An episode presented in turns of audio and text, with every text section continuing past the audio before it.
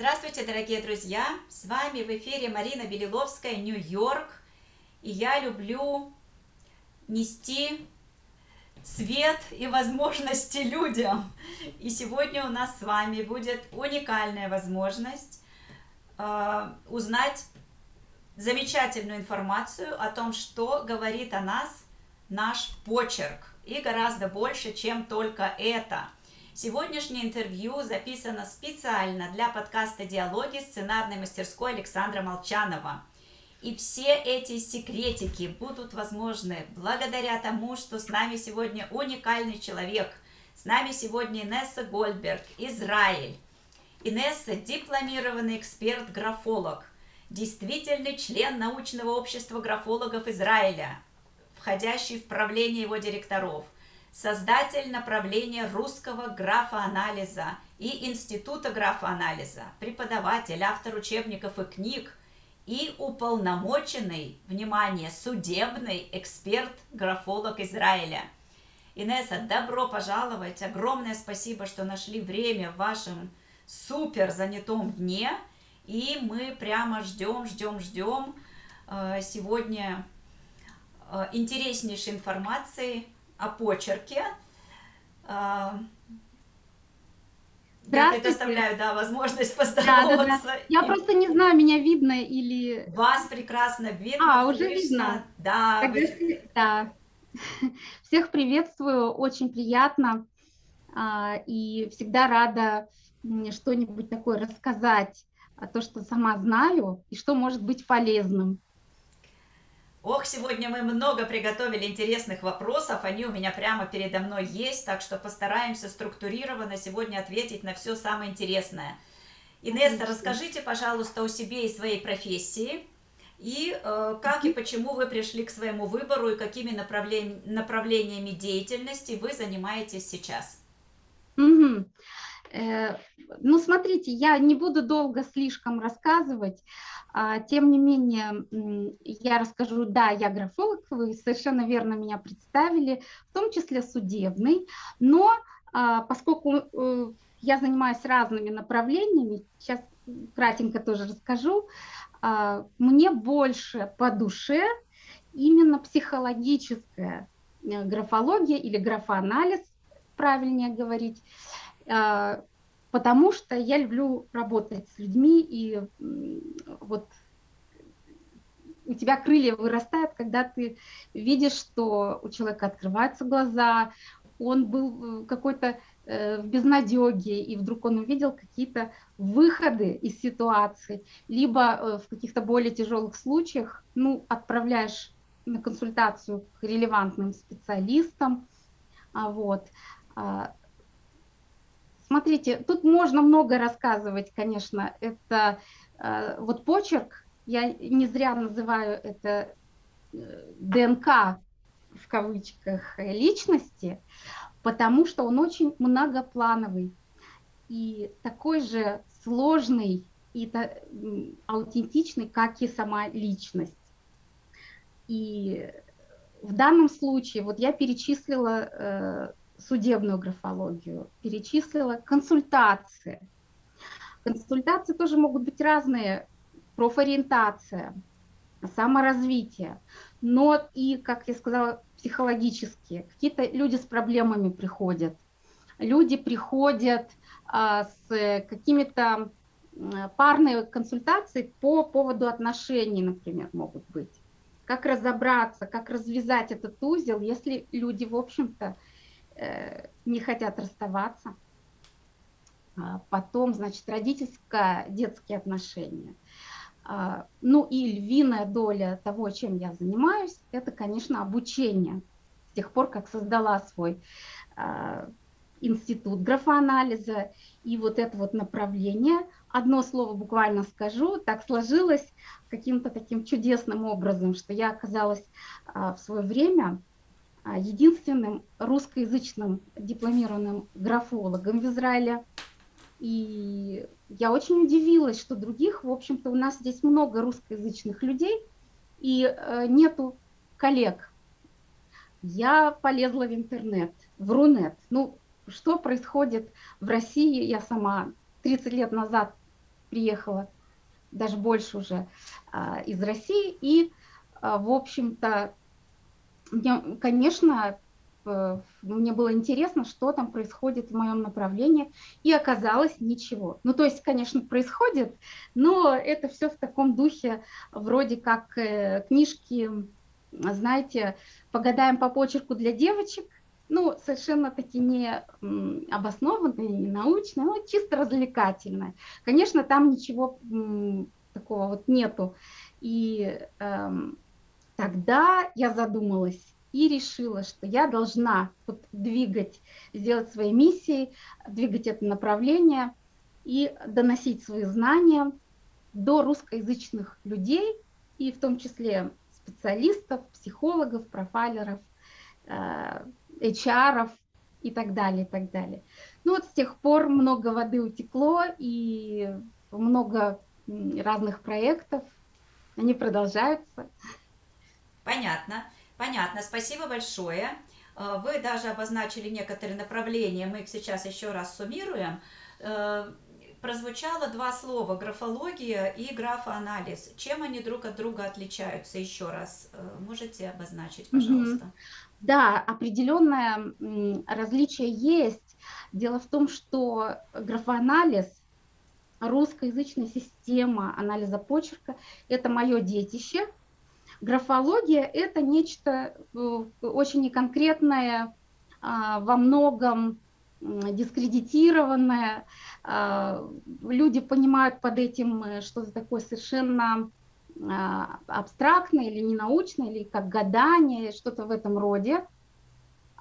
И действительно, в некоторых странах есть профессиональная графология, а в некоторых совершенно, вот как в России, например, нету регуляции. И, в общем-то говоря, каждый человек, который ну, прочитал какую-то книжку или даже не прочитал, а просто самоназвался, он может объявить себя графологом. А, я, создавая вот этот вот графоанализ, это направление, именно преследовала цель, используя а, вот эти вот а, вот этот фундамент научный, системный, статистический, который у нас э, в Израиле есть, и э, наше, э, как бы, я, по-моему, не говорила, у нас есть научное общество графологическое Израиля, и вот я сама там уже некоторое время, несколько лет являюсь членом правления – и через меня проходят все вот эти вот новшества и исследования и так далее.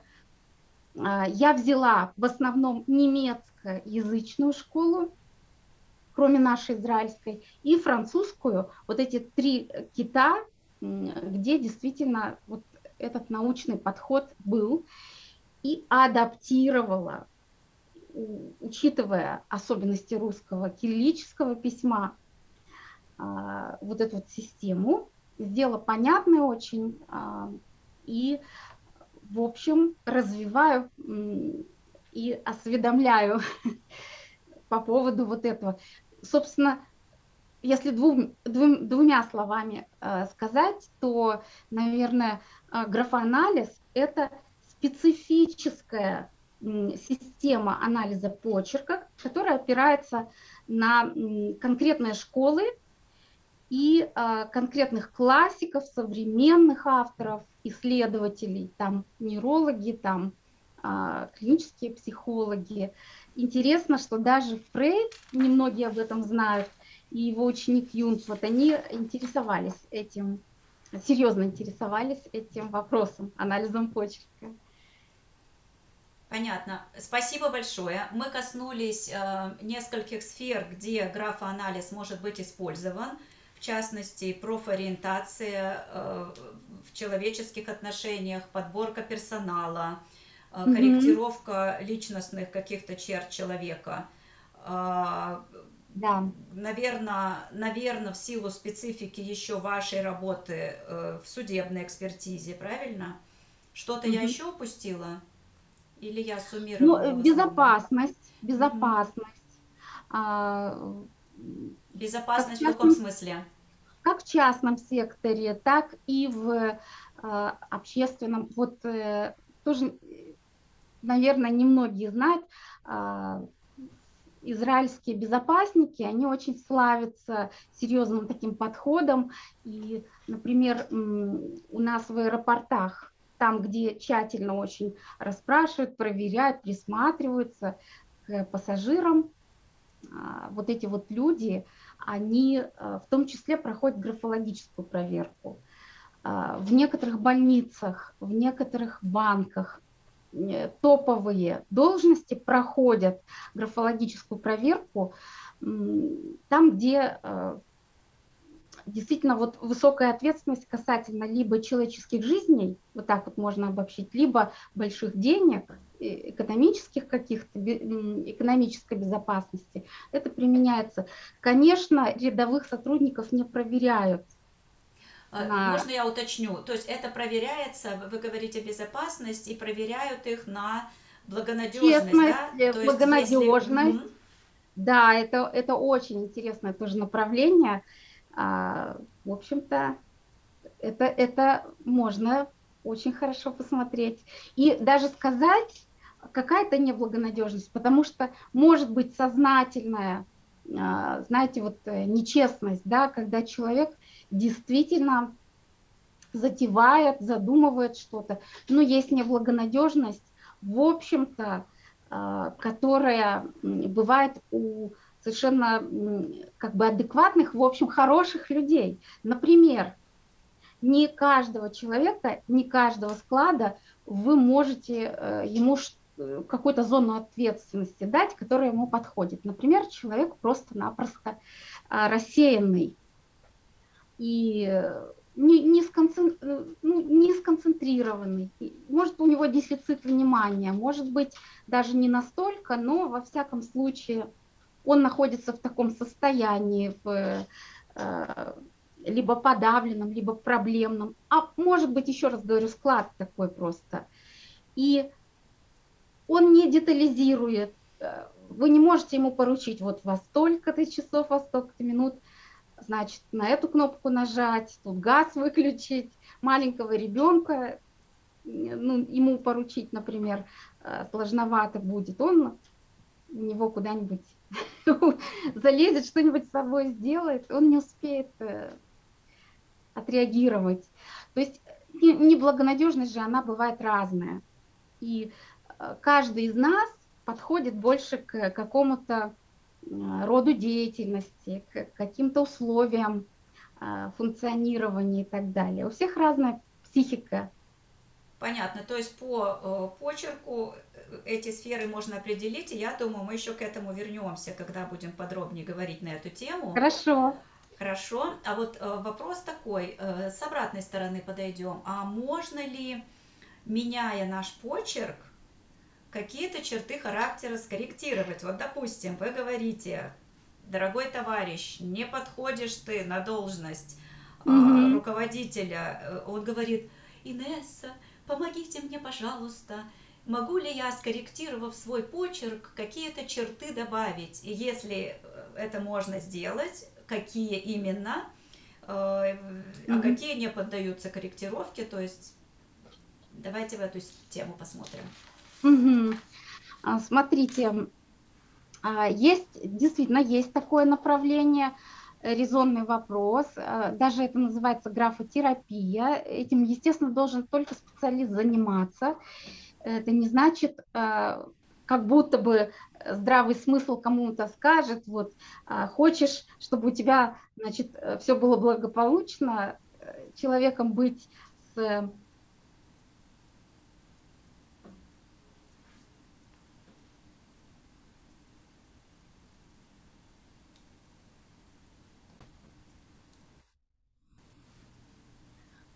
в общем-то, а, то, что я хочу сказать, да, вот с помощью этой графотерапии можно корректировать некоторые вещи. Человека нельзя изменить на 180 градусов.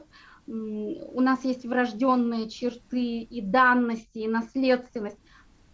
То есть э, тип нервной системы, темперамент, некоторые другие вещи нельзя поменять, однако можно поработать над, э, ну скажем, не, не целыми качествами личности, но а, своим состоянием.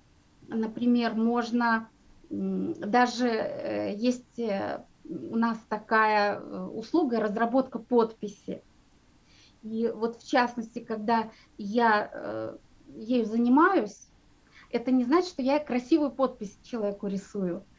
Это значит, что графотерап... графотерапевтичность включается, а, и еще какие-то компоненты, которые помогают человеку лучше себя проявлять, свою собственную природу. Мы не стараемся же делать а, что-то совершенно не свойственное для человека. И а, используя свои знания в судебной графологии, например, я даю ему конкретные приемы, такие защиты от подделок собственной подписи. И еще раз, от, от того, что мы один раз что-то поменяем в подписи, в почерке, не меняется еще ничего. Каким образом это работает? Есть э, такая э, психотерапия, называется биофидбэк. Может быть, у вас тоже есть в Америке, да? Да, конечно. А, ну вот, вы знаете. И, то есть это биологическая обратная связь. И а, поскольку мы, да, можем считывать информацию с почерка, о психических особенностях личности и, и так далее, то и точно так же приручая, приучая свой мозг по биологической обратной связи к определенным паттернам психомоторным, мы можем воздействовать. То есть, если человек очень зажатый, напряженный, и я ему скажу, пишите более размашисто, пишите небрежно, не надо так педантично выводить буковки, сжать на ручку. У него по этой биологической обратной связи пойдет расслабление, он будет успокаиваться и так далее. Ну, я сейчас немножечко на пальцах это, конечно, объяснила, но вот тем не менее. И, э, в общем, ну, наверное, на этом остановимся. А, спасибо приходит э, в голову тогда такой вопрос. Вот э, сейчас очень многие, и в частности здесь у нас в Америке, пропагандируют занятия каллиграфией. Э, Знакомо. Ну, по разным совершенно причинам. Ну, одна из причин совершенно понятная, потому что мы сейчас перестали вообще писать, и угу. в основном печатаем, и задействованы совершенно другие механизмы. Ну и потом все-таки это концентрация – Э, да, ну, вот эти аспекты понятны. Правильно. А вот да. что в плане, допустим, вот этого вот почерка и какой-то корректировки, если угу. сейчас вдруг все в мире начнут писать красиво, каллиграфично, есть ли какие-то за или есть какие-то против все-таки того, что повального увлечения каллиграфией? Да, тоже, как во всем, что касается живого человека, тут нужен профессиональный подход. В каком смысле? Вы совершенно точно сказали, что каллиграфия, она требует концентрации внимания, например. Однако я хочу на две части свой ответ разделить. Первая часть – это какая бывает каллиграфия. Конечно, мы как люди европейского склада, мы э, имеем в виду а, вот ту самую каллиграфию, которая вот вензелечки, либо там э, германская готическая такая каллиграфия, вот э, кириллическая, старинный, рус, старинный русский, вот эти вот э, буквы такие. А, у этого всего есть общее. Действительно, а, очень большая концентрация оптического контроля, мышечного контроля, психомоторного контроля требуется. И не всем это полезно. Не всем. Не дай бог человек, который тревожный, человек, который обсессивный, ну, с навязчивыми, у него все время рой мыслей в голове, а что будет, а что если. Он и так зажимается, а мы ему предлагаем еще сильнее себя контролировать. Это даже вредно Э, ну, вплоть до того, что эти самые навязчивости, ну, э, обсессии, да, они в компульсии могут перейти, переводя на с психиатрического на русский, это значит ритуалы, ритуалы. Вот помните, в детстве мы игра такая была, не наступать на трещинки в асфальте, да, но это игра, когда взрослый человек не может поесть э, без того, э, чтобы он симметрично еду на тарелке не разложил. Ну, не полезет у него кусок в год. Или, ну, совершенно странные бывают ритуалы. Все, конечно, слышали про ну, вот такую чистоплотность, стерильность. Это очень часто бывает. Но бывают даже а, ритуалы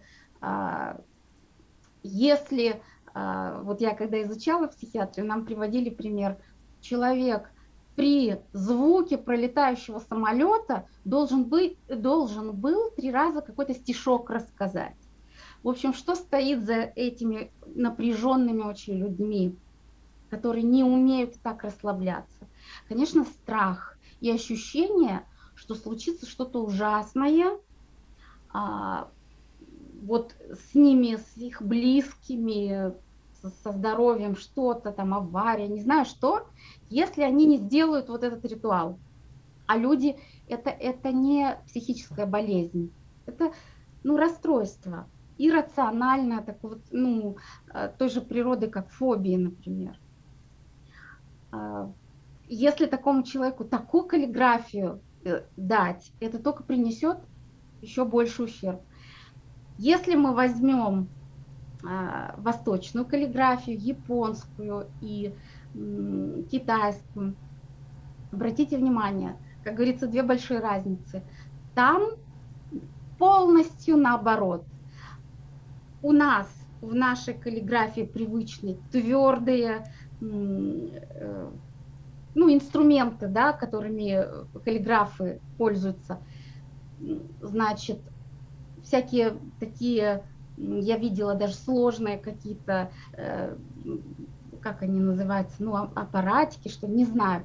А вот э, у китайцев и японцев традиционных каллиграфии, они мягкими, они кисточками, иногда даже крупными, иногда мелкими, размашистыми, неточными, но очень гармоничными мазками вот они, может быть, видели вот эти вот э, ну, конечно, да, картины или как да. они занимаются каллиграфией. У них это расслабление, у них это медитация, это путь к подсознательному, к себе. А когда мы контролируем что-то, у нас, конечно, механизмы торможения больше в мозге, и мы более зацикленными становимся. Вот нам не хватает как раз вот а, какой-то расслабляющий такой, э, расслабляющего начала. То есть вот такая каллиграфия, она здоровая, ты сам ну, проявляешься.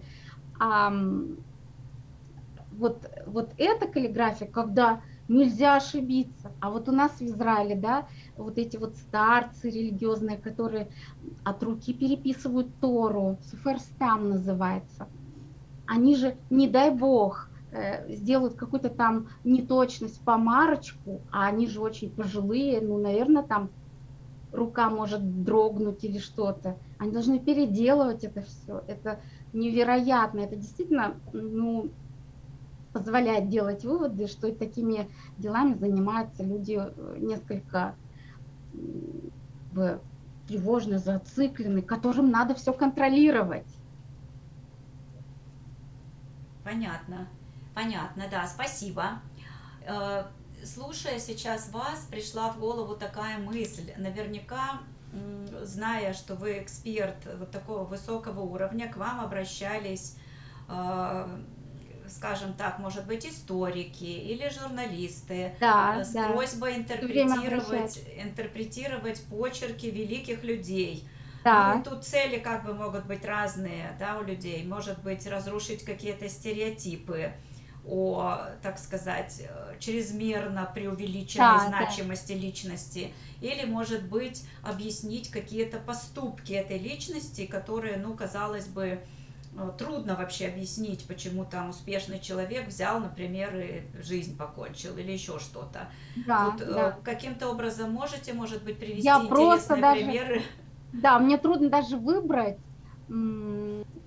Э, вот смотрите, а, есть, конечно, у меня даже на сайте моего института, э, у нас ссылочка под видео будет, там есть а, расследование.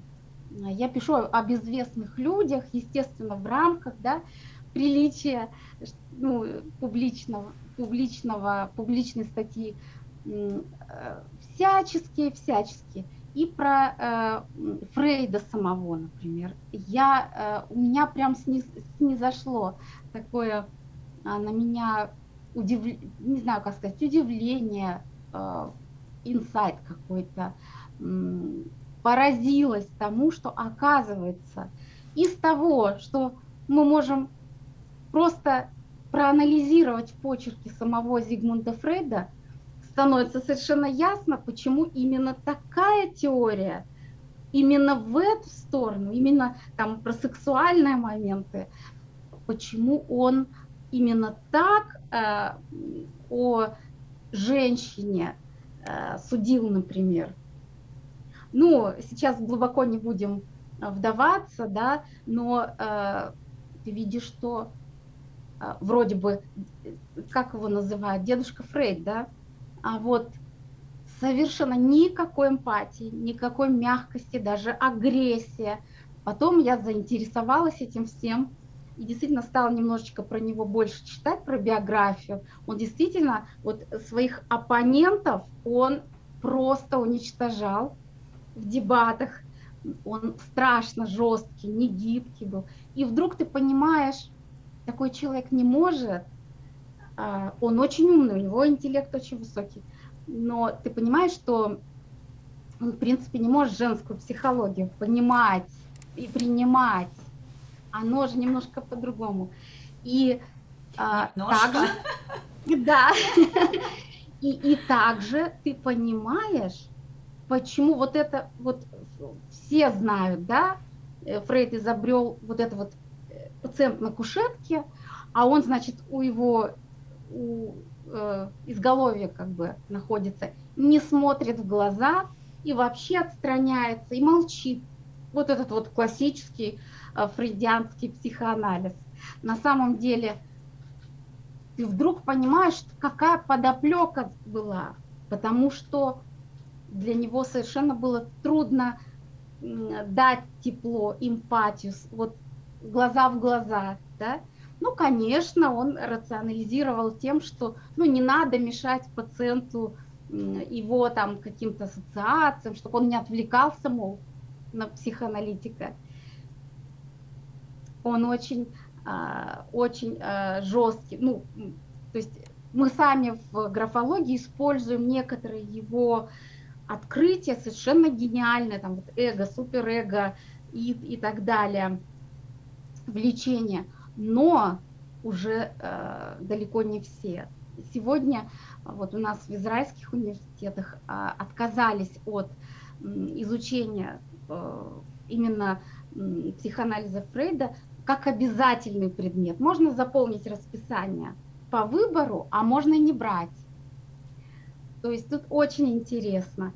И э, понимаешь, насколько он травмированный был, насколько ему э, вот эти вот чертики в подсознании у него у самого сидели, и им двигало, например, э, желание вывести на чистую воду своих собственных вот этих а, как бы теневых, да, э, темных э, сторон личности. Да, мотивов, чертиков, которые так или иначе диктуют что-то в жизни.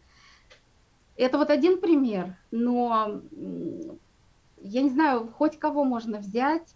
И, ну да, иногда прилетали сюда съемочные группы, э, группы про э, исторических личностей мы смотрели, значит, ну и политики тоже, вожди там всякие, прошлого и настоящего.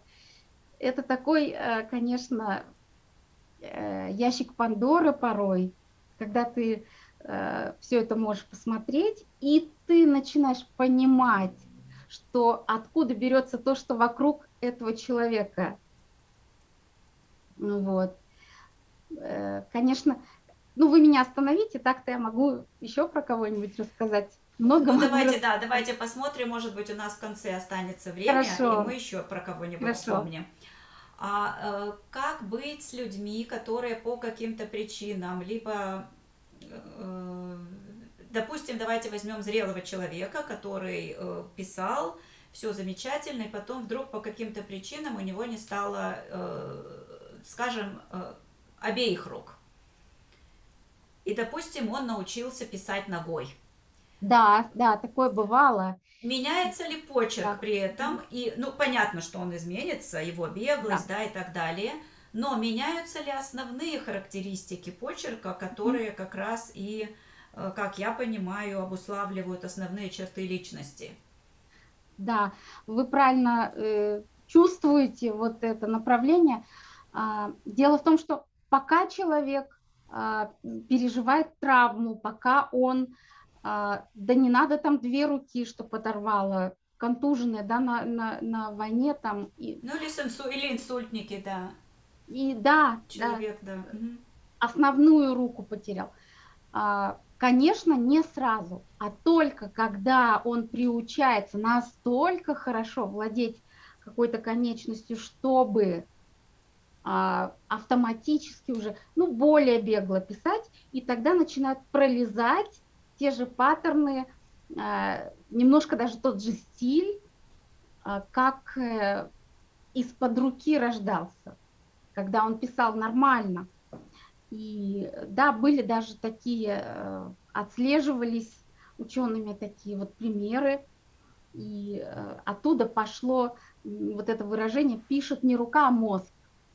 Ну, то есть в каком смысле мозг? Подсознание – экспрессивные, там а, какие-то подсознательные э, и физиологические моменты, вот они проявляются, чем бы мы ни писали, но самое главное условие, что не один раз попробовать, а если ты, я не, не знаю чем, там ртом, да, уже привык, уже долго пишешь. Есть художники, которые прекрасно рисуют э, ртом, и мы знаем такие примеры, и э, ты в жизни бы не сказал, что это не рукой нарисовано. Настолько координация вот, э, хорошая действительно. Ну, то есть ответ, что в принципе, чем бы человек не писал, у него все равно проявятся его основные черты, когда Со он временем. уже освоит этот почерк. Да, когда он уже освоил. Мы все время говорим об автоматизме. Да. И, кстати говоря, именно поэтому по вот этой системе, э, системе моего любимого графоанализа мы можем анализировать любой, а, на любом языке, ну, не совсем на иероглифах, потому что это я меньше изучала, но а, тем не менее, вот линейные, линейные языки, а, неважно, это как иврит, который пишется справа налево, или это русский, или там латынь, э, э, на основе латыни языки, которые слева направо пишутся. Но главное, что в линейку. Вот мы можем с точки зрения общего подхода анализировать единственное правило, чтобы это было на родном языке, на родном, чтобы была автоматичность так называемая графическая зрелость. Угу. Ясно. Скажите, пожалуйста, вот такой, э, может быть, это даже будет вопрос рассуждения. Вот сейчас же мы его коснулись немножко. Вот сейчас у нас вообще такой век, когда э, дети гораздо меньше пишут от руки. Да, сейчас больше печатаем. И есть ли польза вообще от письма, и э, еще такой момент, вот мы упомянули тоже про азиатские культуры, да, про их иероглифы.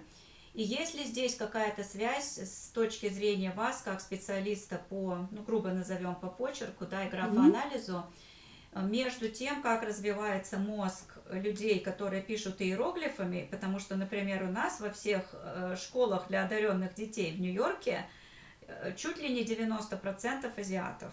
Я не знаю точную статистику, почему и как, но это правда. Видела это все своими Я глазами. вам расскажу, да. И Ага. все-таки существует такое, ну и наверняка исследование, что э, азиаты, обучаясь вот этим сложным, в общем-то, иероглифам, которые целую мысль э, обозначают, и они вынуждены изучать их массу, что у них все-таки мозг развивается и взаимно-полушарные взаимодействия гораздо лучше, больше, и в целом как бы их интеллект, ну, скажем так, Да, по статистически он сильнее. повыше даже будет. Э, Европейского, насколько я знаю. Ну вот это зависит от того, что они писали Это не, да, вот, да, и не только. А, дело еще не, не а, и сразу хочу сказать, дело не, не просто там в генах, в, в, нации или так далее. Дело в том, что, обратите внимание, они развивают, они продолжают развивать мелкую моторику.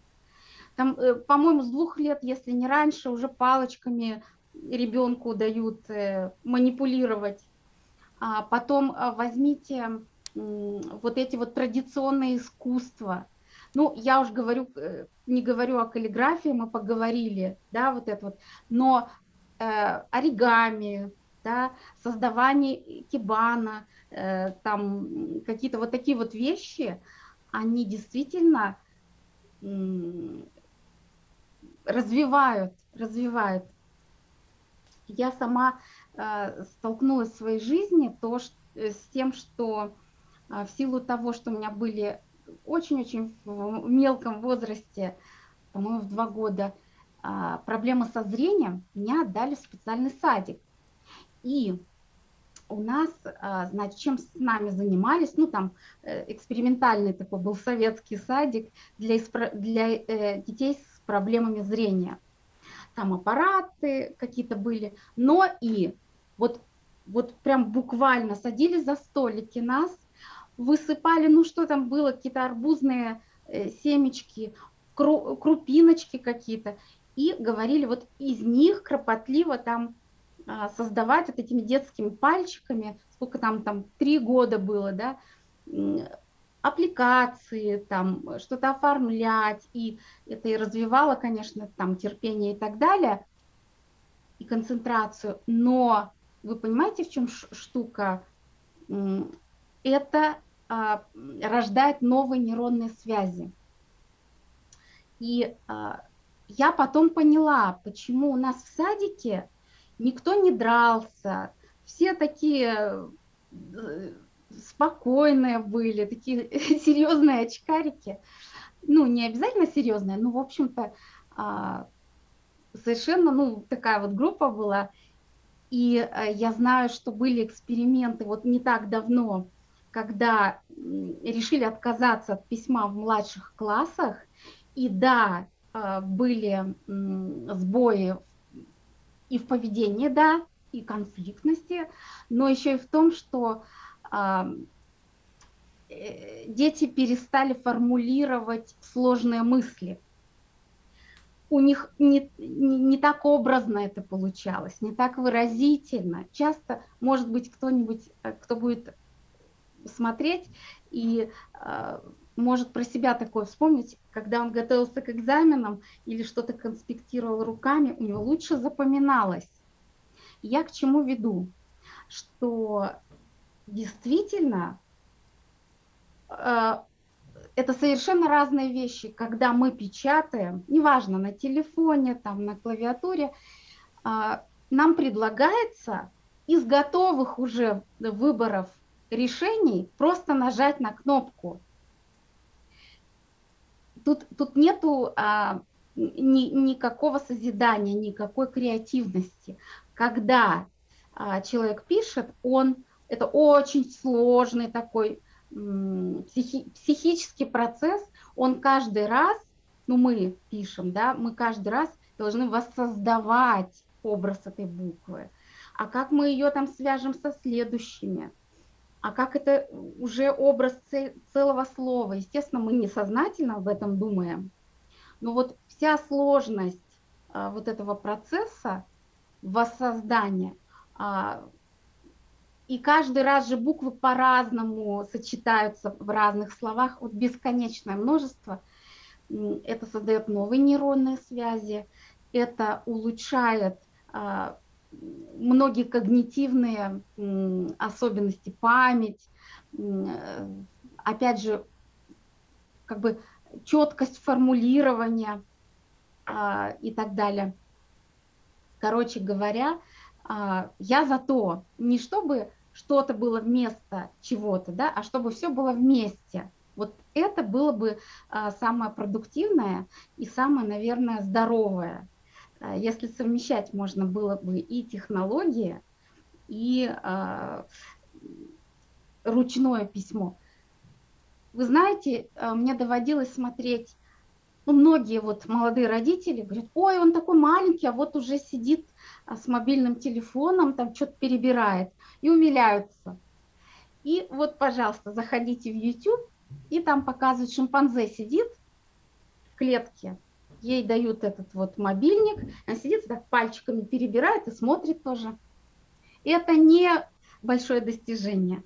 А, пользоваться технологией, ведь специально делают, чтобы было вообще элементарно, легко, элементарно. А, я э, шучу всегда, говорю, когда меня спрашивают, что развивает вот эти гаджеты, они больше всего развивают, конечно, мозг их Э, создателей, изобретателей. Вот они там поломали головы. Вот. А потребители, да, это удобно, это отлично, просто лучше э, пользоваться, но и не забывать про себя самого, про свои собственные потребности. То есть писать э, нужно писать важно, и есть масса письменных практик, которые можно да, использовать да. в дополнении э, к тому, что вы печатаете, и для формулировки своих мыслей, и для решения своих психологических проблем, и для развития новых нейронных контуров и мелкой моторики. Более того, скажу вам, э, может быть, для кого-то это покажется удивительным и необычным, а, я работаю с людьми из хайтека, которые ну, самые компьютерщики, казалось бы, да, и э, ты смотришь, вот они на заседание, весь стол вот в этих вот э, листочках А4, вот этого принтерного формата, они на заседании там что-то показывают э, схематично, там какие-то табли, ну, как рисуют таблички или там э, концепции какие-то показывают, там что-то стрелочки, то-то, то. И думаешь, ну надо же, что, почему им не пользоваться, да, только технологией? Видимо, э, в человеческой природе есть вот такая потребность прорабатывать. Через свое собственное вот, тело. Через тело, да-да-да-да, через тело. А мы же все равно, какими бы мы продвинутыми не были, у нас мозг-то древний во многих отношениях. И человек не успевает за технологиями, тут даже и не угнаться. Поэтому вот э, лучше слушать свою природу, конечно. Опять же, э, это не значит, что надо как-то красиво писать. Совсем нет. Потому что часто вот как раз красивое, слишком, слишком красивое э, письмо означает что человеку форма важнее, чем содержание. А содержание в почерке – это динамика, это скорость, это просто передать информацию. Почерк просто для того, чтобы передать информацию. И когда ты начинаешь на вырез, а ты уже взрослый человек, зрелый, и ты начинаешь вот эти вот э, вензелечки выписывать, тут что-то не совсем уже то. А, я могу сказать, что примерно, но чтобы сейчас не застревать, я, например, хочу сказать главное, что и вот учителям всегда говорю, не надо ругать за некрасивый почерк, не такой наклон, не такой размер, Господи. Самое главное, Почерк – это инструмент коммуникации, передачи информации. Вот смотрите, чтобы читабельно было. Вот и все. А узкие, широкие буквы, там плоские, квадратные, неважно. Хорошо, тогда по поводу читабельности, скорости передачи информации, что вы скажете о почерке врачей? да, притчи в языцах, да, конечно. Ну вот это один из самых частых вопросов, которые задают, и э, тут много ответов. Но если вот так вот грубо, да, но зато ответить так четко, я бы так сказала, э, плохой почерк врачей а, имеет те же самые абсолютно причины, как и плохой почерк людей. Потому что э, врачи, они тоже живые люди. Но что мы подразумеваем под плохим почерком? Здесь могут быть какие-то, э, э, знаете, особенности письма, которые такие более позитивные, здоровые. И часто это а, может говорить, что э, человек настолько индивидуалист, либо настолько высокоинтеллектуальный, он настолько схематизирует, упрощает буквы до, э, ну, до крайней степени. Они уже как, как, э, знаете, кардиограмма такая, превращаются в какую-то такую бегущую волну. Это одно. И часто э, с нитеобразными такими вот э, почерками люди, э, ну, в частности, врачи, они э, моментально быстро улавливают, моментально быстро э, продиагностировать могут, потому что это интуитивность, проницательность, интуитивность, особенно если легкий тонкий штрих. Если же, э, скажем, злокачественная причина нечитабельности, просто такой корявый, угловатый, или же э, все разваливается да, в разные стороны, может быть у такого врача и невроз ну, со всеми бывает. Но хочу сказать, что есть э, полно примеров с читабельными врачебными почерками. Понятно. А, а скажите, пожалуйста, давайте тогда уже, может быть, конкретики. А что из себя вообще представляет э, работа графолога-консультанта? И что можно все-таки проанализировать? И в каком виде вы просите, допустим, примеры этого почерка? Есть ли какие-то тесты? И, и, и так далее. То есть мы сферы уже обозначили, в каких. Да. Э, я так понимаю, что человек должен прийти как, с каким-то запросом, как и везде. Запросом, да. Угу. Как к врачу э, вы приходите, угу. да, на что жалуетесь, с чем пришли. Да, да, да. Вам не придет в голову потратить свое время, прийти к врачу и сказать, ну что вы обо мне скажете, посмотрите на меня, да? Угу. Нет, обычно мы приходим, когда что-то волнует или интересует, вот. И тут то же самое а, что касается того, как, э, как вы спросили, работает, как работает? Как, вообще, как вот, вот я при, говорю вам, Инесса, я хочу к вам записаться да. на консультацию. У меня, допустим, я... запрос, угу. э, правильно ли я направление профессиональное выбрала. Да, а, допустим. окей, окей, Или окей. там, нужно любом... ли мне с этим человеком, нужно ли мне за него выходить замуж. Или там еще что-нибудь. Ну, в любом случае, есть э, определенные правила, а, по которым нужно подать образец своего почерка ну, на нелинованной бумаге, на крупной, вот А4 как раз принтерного формата, шариковой ручкой. Обычно самый дешевый, простой с шариком, не гелевая, потому что чернила разного состава, а, более вязкие в шариковой, более э, такие впитывающиеся на, спирт, э, на спирту, а, и глухая линия, глухой штрих получается. Мы не можем там под лупой, под микроскопом на экране увеличить и понять. Почерк же трехмерный, не двухмерный, не просто по вертикали что-то там измерить можно, по, по горизонтали. Мы смотрим сцепление с бумагой. А тут как заглушка, гелевая ручка, она все пропитывает просто.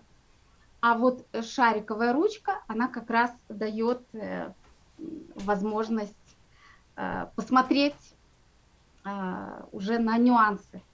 Ну и свободный текст.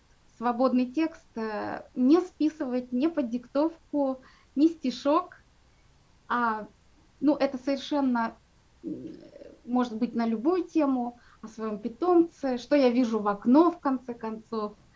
Но главное, чтобы вот лилось в своем темпе и в, э, в спонтанном таком а, состоянии находиться, а, вот, не напрягаться, чрезмерно там вспоминать стихи и так далее.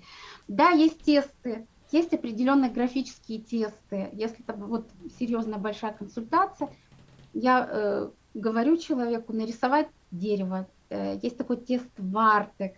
Э, и вот такие вот всякие штуки.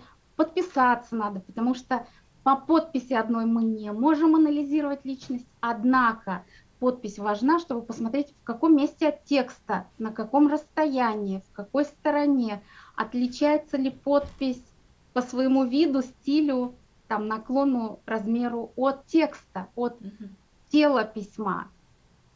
То есть мы э, стараемся выдавать себя за кого-то другого или же естественно и так далее. Но самое главное, на всякий случай я всегда подстраховываюсь и говорю, э, и присылайте, кроме почерка по правилам, любые какие-нибудь записки, можно даже на клеточках, на линейках, потому что иногда человек начинает стесняться, у него в голове сидит или стараться начинает, а я графологу пишу, надо впечатление произвести. Есть, которым все равно, у них везде одинаковый почерк, вот, а есть, когда меняется, и поэтому я просто подстраховываюсь. Чем больше материала, говорю, присылайте, тем лучше.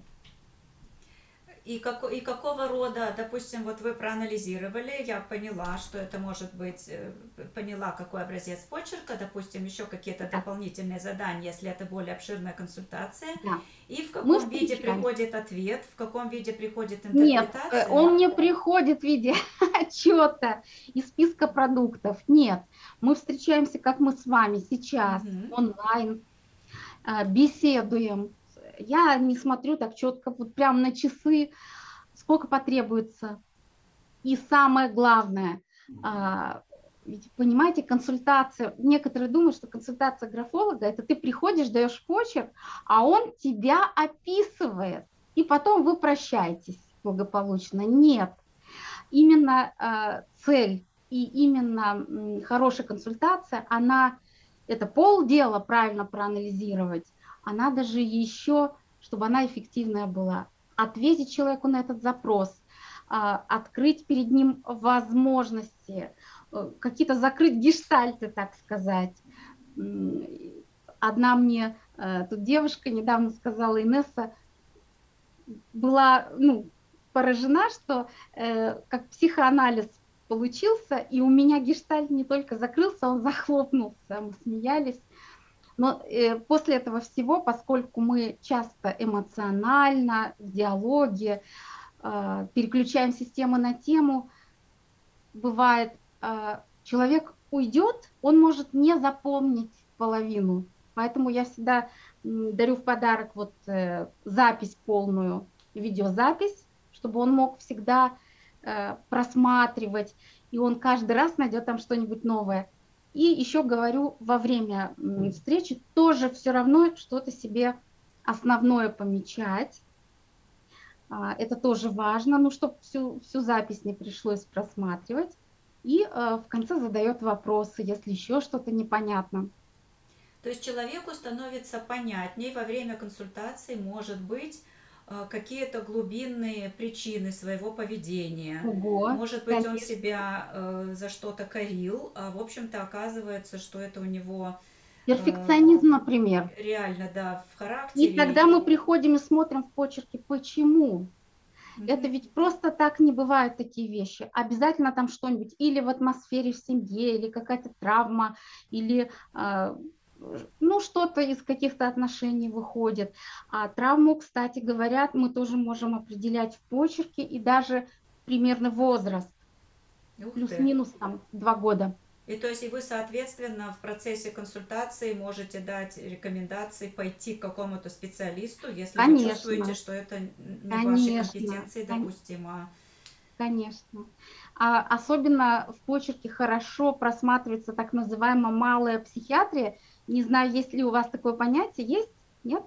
А, Насчет ну, вот малой не знаю, да. Малая психиатрия, ну, она уже достаточно много лет существует. Вот у нас в Израиле, например, есть это э, психиатрия для нормальных людей. То есть невроз, вот нервы, то, что называется, там, депрессия, э, обсессивные расстройства, вот то, что мы там говорили ранее, э, фобии, травмы, утраты, и, а, в общем, меняется состояние человека, очень сильно может поменяться, и, и его, в общем-то, и биохимия в мозге тоже может поменяться, и, и приходится иногда давать какое-то подкрепление, а, кроме психотерапии, еще и медикаментозное, поставить человека на ноги.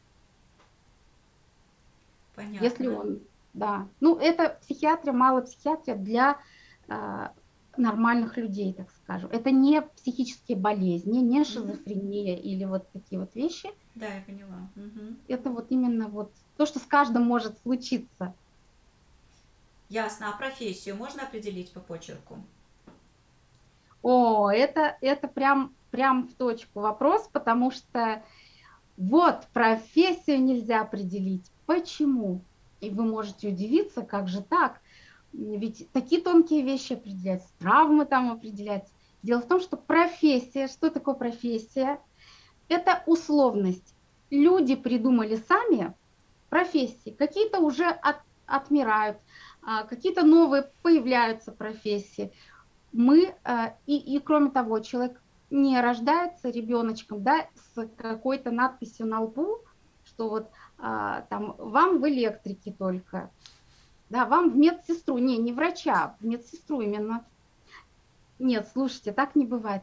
Человек гораздо более сложный, и, как правило, есть способности, есть э, тенденции и склонности разнообразные.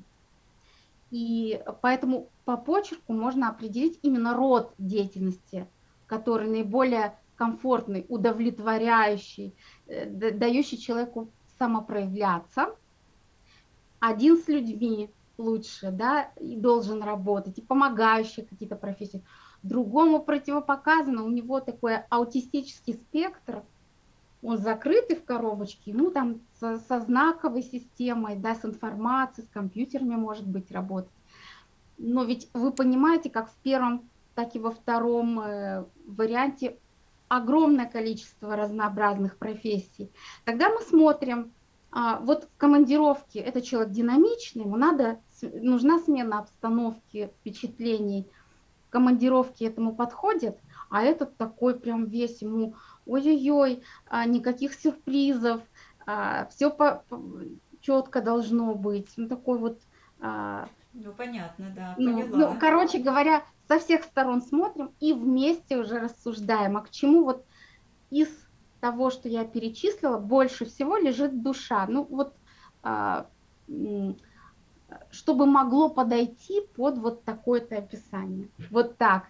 И более того, скажу, что а, даже существуют какие-то вот а, часто телешоу, где графолог вдруг отгадывает, едва увидев почерк, значит, стоят какие-то люди нейтральные, и он раздает эти почерки. Это ваш, это ваш, это ваш. Нет. Более того, именно э, такие вот скептики, такие вредные противники графологии на это делают ставку а, и а, доказывают, что графология а, псевдонаука, за счет того, что ловят какого-нибудь не очень либо опытного и понимающего, на что он идет а, графолога, либо у которого вот эго прославится там, э, берет верх и устраивают ему такую очную ставку. Как правило, невозможно а, не только по той причине, которую я сказала, а, значит, отгадать, это именно отгадывание будет, но еще потому, что, а вы знаете, какой огромный процент людей работает не по зову своей природы, да, не на своем месте находится, по всяким другим причинам. Да, мне кажется, вот этому человеку сумасшедший подойдет программировать. Но он живет в маленьком городке, там такого, там фирм таких подходящих нет, там негде развиваться. И он вообще далеко не программист. Понятно. То есть по нельзя. профессию нельзя определить. А если я э, с другой стороны задам вопрос?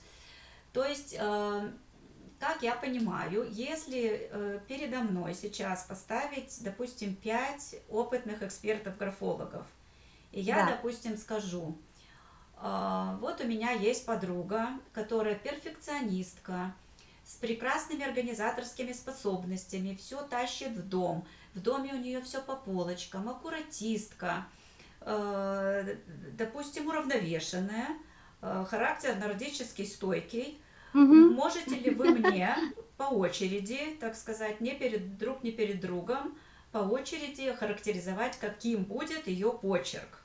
Допустим, там круглый, угловатый, какой-то еще, и вы ага, хотите сказать, ага. что ответы всех пятерых будут примерно одинаковые потому что вы изучали Нет. одну и ту же систему графоанализа. Нет. Нет? Нет.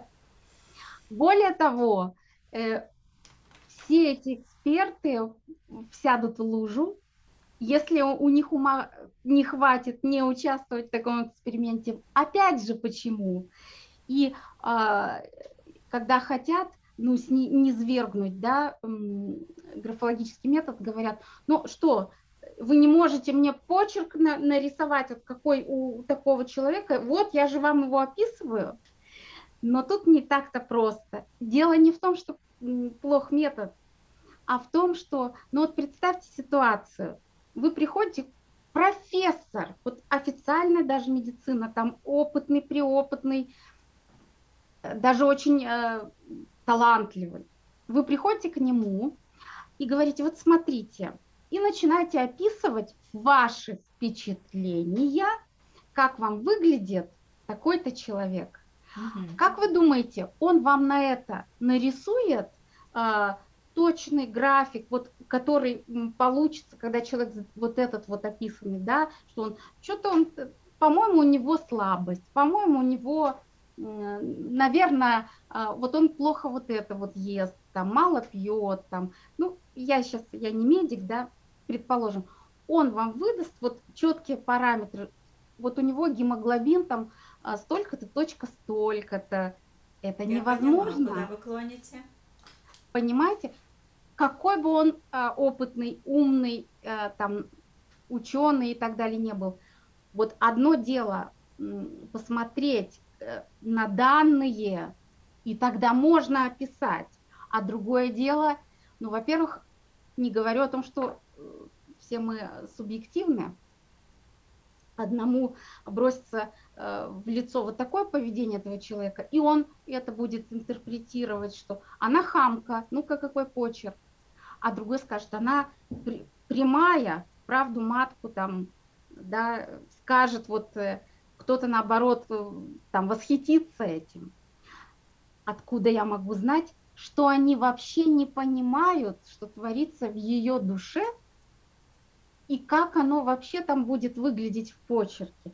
То есть, конечно, я в целом могу сказать, что, как правило, например, интровертные люди, либо очень такие, ну, закрытые, или даже э, как бы такие, вам сказать... Скрытные, а, самодостаточные.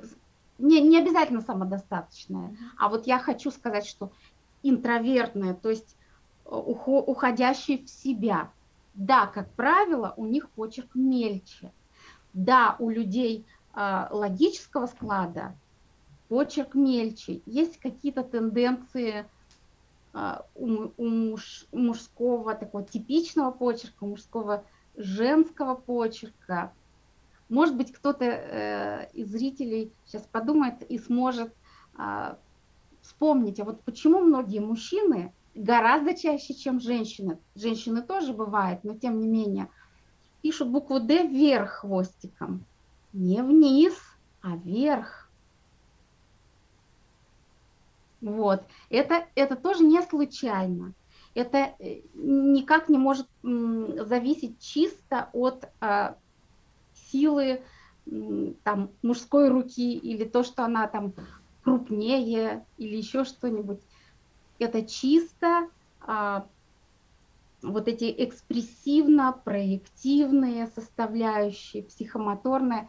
Опять же, сейчас у нас немножечко нету возможности влезть, но вот, например, вверх букв, так, да, я могу сказать, это связано с более а, сознательными механизмами и с интеллектуальными и логическими подчас, хотя не только, не только, а, тогда как почему у женщин э, почерк гораздо крупнее, чем у мужчин в среднем, а у детей еще крупнее, потому что размер часто говорит про мир чувств, про эго, про переживательность, а, как человек, вот, и всему есть объяснение. Когда мы обучаемся, например, а, я обязательно вот эту вот логику рассказываю. Есть хватательное движение, когда человек, знаете, закругляет буковки улиточками такими. А если это происходит слишком много, человек часто нарциссического склада так э, делает. Вот. Ну, то, ну, есть, то есть я много... хочу обобщить, правильно ли я поняла, то есть в целом все вот эти вот пять человек из моего примера, они могут э, какие-то черты описанного человека, в принципе, сказать, предположить, условно, да. субъективно. Ну, они, да, отчасти что-то отгадают. Да. Если это прям явный какой-то признак, но сколько осталось не до, до рассказанного про этот человек, про, что не знают про этого человека. Понятно, то есть есть какие-то общие, какие-то общие характеристики почерка для какого-то типа людей, а дальше уже все идет да. от э, вот этого вот э, внутреннего мира и этого огромного многообразия наших личностей Совершенно и верно. да? Хорошо, так, поняла. А, так, давайте мы перейдем, а, наверное, к последнему такому вопросу, который, наверное, из таких вот э, частых, э, приходящих в голову, очень у многих людей есть разные почерки. Вот когда он записывает для себя, у него там он один, когда он пишет сочинение, он у него другой, mm-hmm. подпись третий. И вот как быть в таком случае, если вы ему говорите, напиши там что-то, он говорит, а у меня нет одного почерка, у меня он каждый раз зависит от настроения, еще там от чего-то. Да. Такое, как в таких случаях быть? А, ну, это, это все неспроста, то, что происходит с нашим почерком. И тут не виноват, часто многие валят просто, а, я давно не пишу, у меня такой вот почерк, шалтай-болтай такой вот. Нет, и сегодня а, молодежь с этими гаджетами постоянными, когда они а, садятся и мне что-то пишут, и вдруг я вижу перфекционистка, ровненькие, каллиграфичные. Дело не в компьютерах, там, печатание. Дело в нашей сути. Личность первична. То есть а, часто это может говорить о еще а, какой-то незрелости. Ну что значит еще? Тут в зависимости от фактического возраста. Если действительно подростковый или близкий к нему, а сегодня признана мировым э, психологическим сообществом до 25-26 э, лет, еще подростковый возраст считается. Ведь человечество продолжает эволюцию, и э, начальный период созревания, он все удлиняется и удлиняется. Да, это мы заметили. Да, и понимаете, а, то есть это один вариант, вот незрелость какая-то инфантильность. С другой стороны, а, может быть какой-то невроз опять-таки. А, человек, который не может, постав букв у него не, не выстраивается, да, это значит на уровне мелкой вот этой вот психомоторики его, его настолько дергает вот эти вот метания, они есть там психологически практики, никуда не деться. Дальше надо смотреть уже ну, конкретно, с чем они связаны и насколько они сильные, мешают ли функци функционировать а, там, или нет. Понятно. Спасибо огромное. А вот, допустим, если послушать, послушав наш эфир, человек заинтересовался графоанализом и хочет его изучить сам. А, возможно ли это? И каждый ли это может сделать? Э, или нужно быть обязательно психологом? Вот как угу.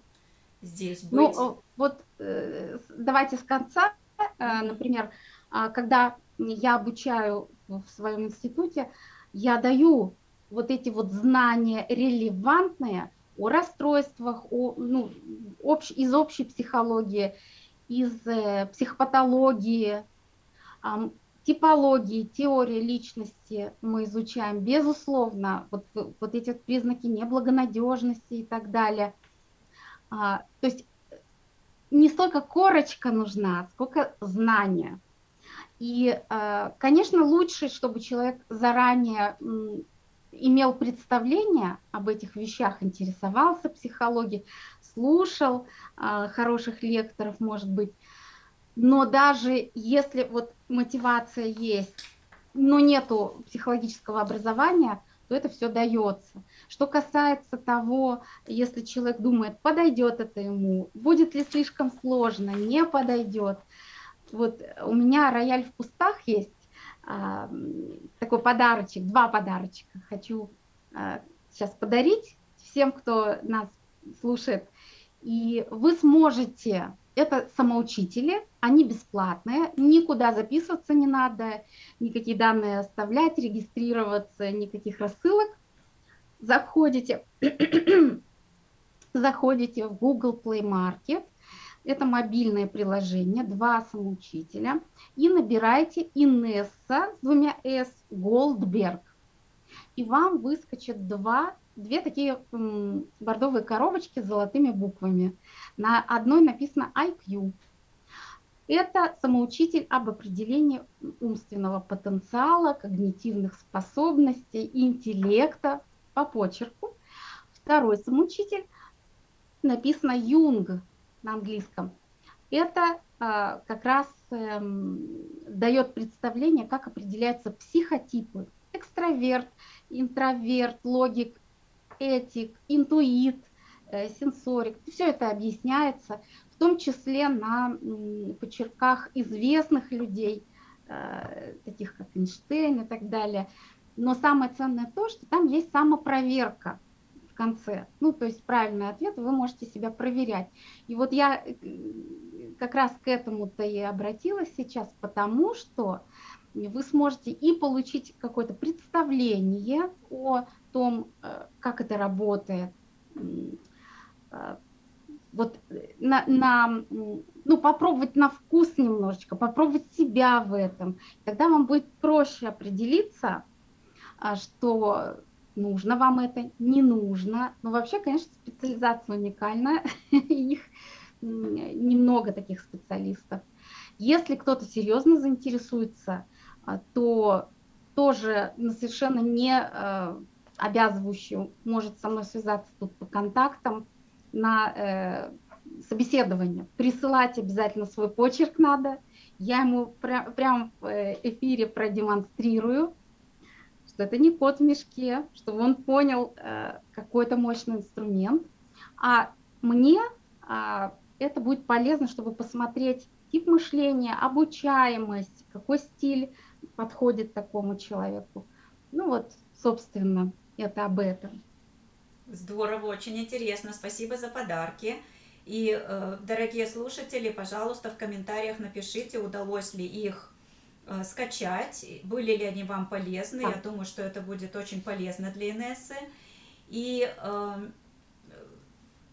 сегодня мы вам постарались в нашем интервью показать еще один инструмент изучения себя и поиска да. тех точек опоры, э, по которым вам можно либо немножко расслабиться и перестать себя линчевать за какие-то черты, либо наоборот увидеть свой потенциал – и идти куда-то развиваться дальше. И я всегда вот за предоставление людям знаний о таких вот возможностях, потому что, ну, когда э, предупрежден, значит вооружен. И таких способов Согласна. сейчас настолько много, и они такие замечательные, есть такие замечательные да. специалисты. Вот, поэтому я надеюсь, что сегодняшняя встреча была полезна, и под самую завязочку у нас уже все время с вами истекло. Может быть, какой-то курьезный случай в вашей жизни, вот такой вот э, связанный с анализом почерка, вы сейчас приведете, и на этом мы попрощаемся.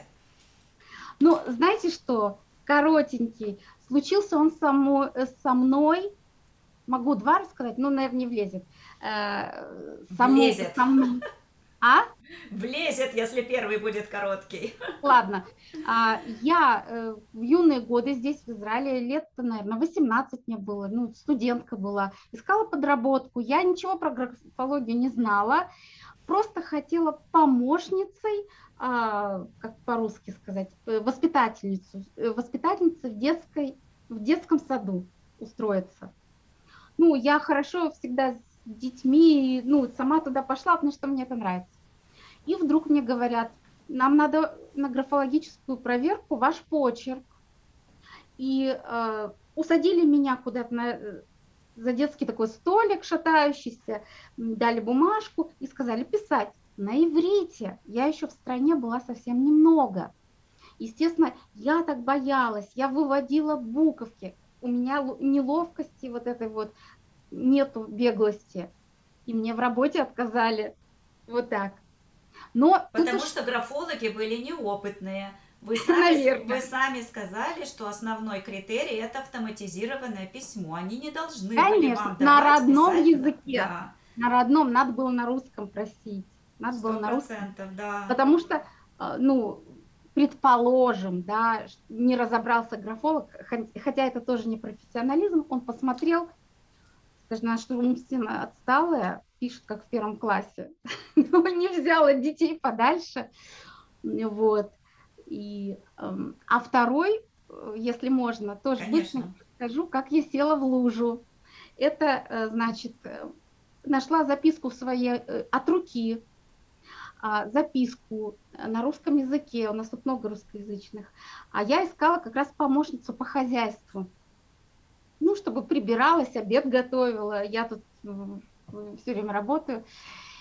И мне почерк понравился. Ну, все отлично, все отлично. Я по этому телефону позвонила, значит, женщина пришла, все дело хорошо, и в этот же самый день она меня ограбила.